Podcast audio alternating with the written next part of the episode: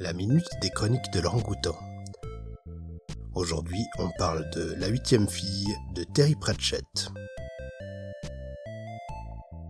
Sur le disque monde, un mage qui sent sa mort approcher lègue généralement ses pouvoirs au huitième fils d'un huitième fils, généalogiquement prédisposé à une grande puissance.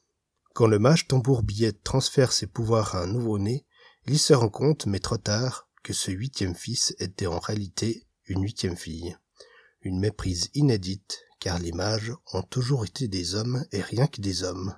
La petite Escarina grandit dans son village des montagnes du Bélier. Lorsque sa magie commence à se manifester, son père l'envoie chez la sorcière du coin, Mémé du Temps, afin de se former aux arts mystiques. Mais toute experte soit-elle en tétologie et en magie naturelle, Mémé du Temps ne s'y entend pas en magie de mage.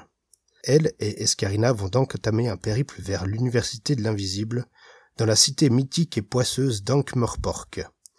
Là, elles vont se frotter aux traditions et interdictions sexistes qui font qu'une fille ne peut pas rentrer à l'université à part en tant que servante. La huitième fille est le troisième volume des Annales du Disque Monde, qui compte une quarantaine de volumes dont la plupart peuvent se lire individuellement. Chaque tome aborde un thème important et divers comme la religion, la mort, la guerre ou autre, et dans le cas de La huitième fille, l'égalité homme-femme.